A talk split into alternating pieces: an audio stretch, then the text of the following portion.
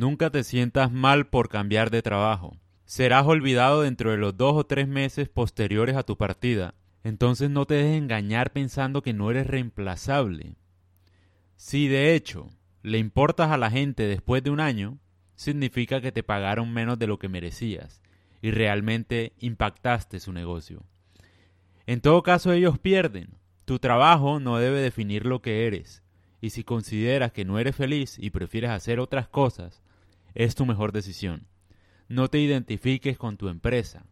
Busca lo que mejor te convenga, personal y profesionalmente, porque al final la vida es tuya. Nadie va a sentir ni va a tener los deseos, ni nadie va a representar lo que tú eres en realidad, ni lo que tú quieres. Eso es una labor que te toca a ti. Lo que yo veo acá es que mucha gente se enfoca demasiado en pertenecer a una empresa, en identificarse con una empresa, y tú en una empresa eres simplemente un empleado más. O sea, estás ayudando a cumplir los sueños de alguien más. Lo que uno debería hacer es buscar una empresa de la cual pueda aprender algo que le sirva a uno para emprender sus propios sueños.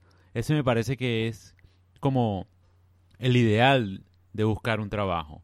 Al final, el mejor trabajo siempre es el trabajo que uno hace para uno mismo, donde uno pueda recolectar las ganancias del empeño que uno le ponga, no donde te limiten necesariamente a un trabajo que siempre va a tener los mismos incentivos y siempre va a tener las mismas ganancias. Es mejor arriesgarse y tratar de ver si eres capaz o no de recibir lo que mereces.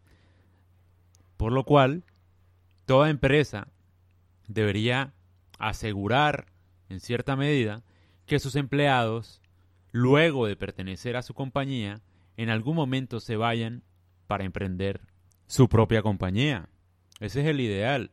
Y las empresas deberían enfocarse, en vez de hacer un branding para identificarse, deberían promulgar o enseñar a sus empleados a cómo construir empresa.